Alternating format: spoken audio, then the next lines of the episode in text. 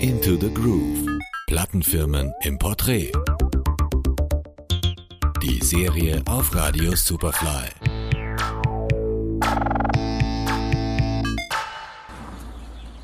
We started out in Villigan. I remember the trip in from the airport, and it was gorgeous.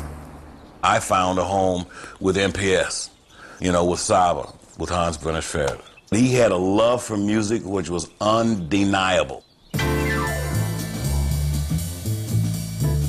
Acid Jazz. Eine Bewegung, die die Musiklandschaft Anfang der 90er stark beeinflusst hat. Ein Label, dessen Platten damals in den Clubs von Eddie Piller oder Charles Peterson rauf und runter gespielt wurden, kommt aus dem Schwarzwald. So manche Geschichte rankt sich um das Tonstudio in Villingen, in dem sich ab den 1960er Jahren viele weltbekannte Musiker wie zu Hause gefühlt haben.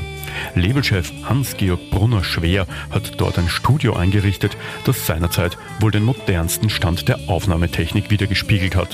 Die Musikproduktion Schwarzwald, kurz MPS.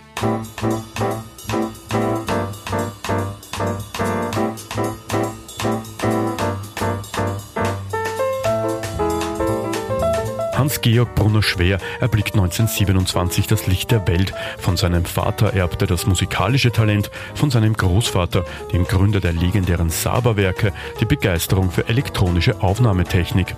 Er experimentiert schon früh mit Mikrofonen und Audio-Equipment. Erste Probeaufnahmen werden in seinem Privathaus durchgeführt. Das Datum der ersten veröffentlichten Tonaufnahme der 11. Februar 1958.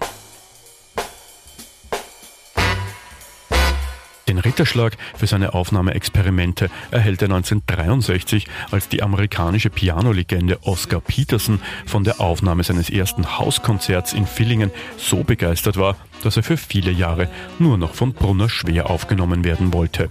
Von da an stehen die internationalen Stars in Villingen Schlange. George Duke, Archie Shepp, Kenny Clark, Ella Fitzgerald und viele mehr. Sie werden zunächst unter dem Label Saba veröffentlicht, bevor 1968 offiziell die Musikproduktion Schwarzwald mit ihrer Tätigkeit beginnt.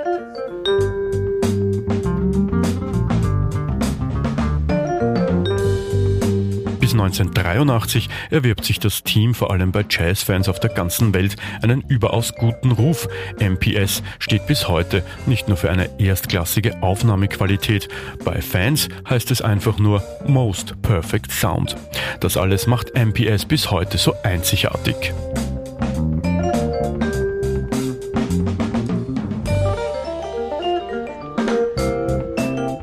1983, als die Verdrängung der Schallplatte durch die CD begonnen hat, verkauft Hans-Georg Brunner schwer die Veröffentlichungsrechte von MPS an Polygram Universal.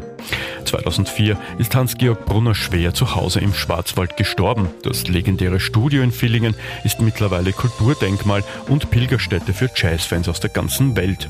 2007 ist außerdem die großartige Dokumentation Jazz in the Black Forest von Elke Bauer auf DVD erschienen. Eine Empfehlung. Into the Groove. Die Serie auf Radio Superfly.